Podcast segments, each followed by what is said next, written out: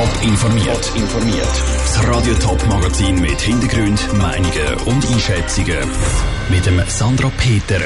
Wie der Kantonsrat St. Gallen über Stimm- und Wahlrecht für Ausländer gestritten hat und ob Experten nach den aktuell tiefen Corona-Fallzahlen eine nächste Welle im Herbst erwartet, das sind zwei von den Themen im Top informiert.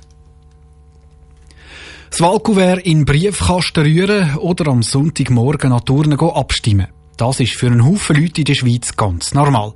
Viele Ausländerinnen und Ausländer in der Schweiz haben das Recht zum Abstimmen und Wählen, aber nicht, so auch im Kanton St. Gallen.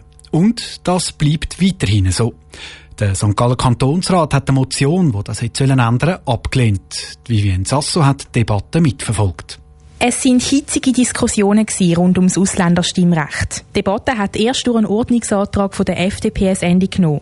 Das heisst, die Kantonsräte haben irgendwann abgestimmt, dass jetzt nicht mehr diskutiert, sondern abgestimmt wird. Dass die Motion für ein Ausländerstimmrecht auf Gemeindeebene abgelehnt worden ist, bedauert der grüne Kantonsrat Thomas Schwager. Es ist nämlich seine Partei, die die Motion eingereicht hat. Im Durchschnitt im ganzen Kanton sind knapp 25 Prozent von allen Mitbürgerinnen und Mitbürgern ohne Wahl- und Stimmrecht da, aber Steuern zahlen tun sie trotzdem. Und grundsätzlich bin ich der Meinung, wer Steuern zahlt, der soll auch dürfen mitreden. Anders sieht das der SVP-Kantonsrat Sascha Schmid. Das Stimm- und Wahlrecht sollen laut den bürgerlichen Parteien nicht einfach alle bekommen. Es ist ganz klar, dass ein Stimmrecht oder eine aktive Teilnahme auch an unserem demokratischen System zuerst einmal Integration bedarf. Und das heißt, Stimmrecht kann nicht ein Integrationsmittel sein, sondern es muss der Abschluss von einer gelungenen Integration sein.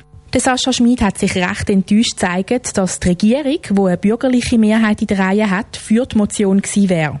Die Freude über die abgelehnte Motion überwiegt bei den Bürgerlichen aber klar. Die Grünen und die SP hingegen zeigen sich enttäuscht und haben neu in der Debatte bekannt gegeben, sie setzen sich weiterhin für das Ausländerstimmrecht ein. Vivienne Sasso aus dem St. Galler Kantonsrat. Zu der Motion hat auch das Stimmrechtsalter 16 gehört. Das ist genauso wie das Ausländerstimmrecht abgelehnt worden. Dazu sage ich nichts. Der Satz ist heute im Obergericht Zürich mehr als einmal gefallen. Im Berufungsprozess zum sogenannten Mordfall von Poppelsen haben sich heute ein Ehepaar und ein Komplize für einen Doppelmord vor fünf Jahren müssen verantworten. Vor dem Obergericht sind die drei Beschuldigten, weil sie ein milderes Urteil wollen. Unsere Reporterin Joel Erle ist beim Prozess dabei gewesen. Joel, wie ist der erste Prozesstag abgelaufen? Am Morgen haben sich die drei Beschuldigten jeweils zu ihrer Person und zum Tatvorgang können äußern. Auch haben sie dort klar gemacht, dass sie auf ein milderes Urteil plädieren. Am Nachmittag hat dann die Staatsanwaltschaft ihre Ansichten offengelegt, wieso die Urteile verschärft werden sollen. Die Staatsanwaltschaft fordert eine lebenslängliche Haft für alle Beteiligten. Was hat sie denn da im Prozess genau dazu gesagt? Grundsätzlich fordert sie ein schärferes Urteil. Ihrem Plädoyer hat die Staatsanwältin Stellung zum Urteil in Bülach genommen. Sie hat von Fehlentscheid geredet, dass die Mittäter nur zu 11 und 13 Jahren Gefängnis verurteilt worden sind. Laut ihr sollen die beiden lebenslänglich bekommen. Der Hauptbeschuldigte soll neben lebenslänglicher Haft zusätzliche Verwahrung bekommen. Die Staatsanwältin hat ihm vorgeworfen, dass er lügt und Roy nur vorspiele. Er sei ein eiskalter Serienmörder und die Erfolgsaussichten von einer Therapie seien gering. Wie hast denn du selber die drei Beschuldigten am heutigen Prozesstag wahrgenommen im Gerichtssaal? Früher noch sagen die drei Anklagten ein eingespieltes Team gewesen. Von Liebe und Kollegialität ist heute aber definitiv nichts zu spüren. Im Gegenteil. Die drei Anklagten haben sich gegenseitig in die Pfanne gehauen und einander gar nichts geschenkt. Nicht mal einen Blick. Die Frau vom Haupttäter hat die Vorwürfe von ihrem Mann konsequent zurückgewiesen. Auch sein Kompliz hat keine Stellung zu der Mordbeteiligung nehmen zum Haupttäter, der hat sich, wenn auch nicht reuig, zumindest geständig gezeigt. Eine serbische Mafiagruppe hat ihn anscheinend zu den Taten gezwungen, weil er bei ihnen verschuldet war. Seine Frau und sein Kompliz wollen von dem allem nichts wissen. Danke, Joel Erle aus dem Obergericht Zürich. Die Beschuldigten im Mordfall Boppelsen die stehen auch morgen einmal vor dem Zürcher Obergericht. Radio Top ist beim Prozess weiter dabei und berichtet. Mehr Informationen gibt es auf toponline.ch. Die Corona-Fallzahlen die sinken immer mehr. Heute hat das Bundesamt für Gesundheit 429 Neuansteckungen gemeldet. Letztes Jahr hat das Szenario fast gleich ausgesehen. Im Sommer ist das Leben in der Schweiz wieder viel einfacher gewesen, ist dann im Herbst aber wieder der nächste Shutdown gekommen. Ob das das Jahr genau gleich könnte kommen, im Beitrag von der Katharina Pace. Die Anzahl von Corona-Fällen wird immer kleiner.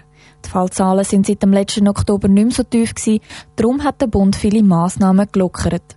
Auch die Experten sind positiv gestimmt. Der Gerhard Eich, Abteilungsleiter von Infektiologie im Stadtspital Weid und Triemli, verbindet die Senkung der Zahlen mit zwei Gründen. Das eine ist, dass jetzt immer mehr Personen geimpft sind. Das reduziert sicher mal die Zahl der Personen, die werden erkranken. Und das zweite ist, dass jetzt auch ein bisschen wärmeres Wetter ist. Es ist ein bisschen freundlicher, man ist mehr draussen und draussen ist die Übertragung der Infektion weniger leicht, als wenn man in den Innenräumen sich aufhält. Gerade wegen der Impfungen ist die Situation ganz allgemein eine andere als letztes Jahr, sagt auch der Epidemiologe Marcel Tanner. Darum rechnet er nicht mit einer grossen Welle im Herbst. Dort haben wir noch nicht die Möglichkeit gehabt von den Antigen-Schnelltest und Selbsttest, wo man hätte können sehen, wer infektiös ist. Und wir haben auch noch nicht die Impfung gehabt. Mit dem zunehmenden Impfen führt dazu, dass wir eigentlich einen höheren Grad an Herdenimmunität haben. Und durch das sind wir in einer ganz anderen Situation. Trotzdem warnt Marcel Tanner. Die Epidemie sei noch nicht vorbei. Es soll nicht zu leichtsinnig mit der Situation umgegangen werden. Wir müssen immer wieder sehen, und das ist der Punkt, wo Infektionen stattfinden, dass man gezielt und früh und rasch kann intervenieren damit man kann verhindern dass man muss grosse, flächendeckende oder sogar nationale Lockdowns oder Restriktionen einführen muss. Der Epidemiologe Marcel Tanner im Beitrag von der Katharina Pace. Die Experten rechnen damit, dass die Zahlen vorläufig weiterhin so tief bleiben. Besonders auch, wenn das Impfen im gleichen Tempo weitergeht wie bis jetzt. Top informiert, auch als Podcast. Mehr Informationen gibt's auf toponline.ch.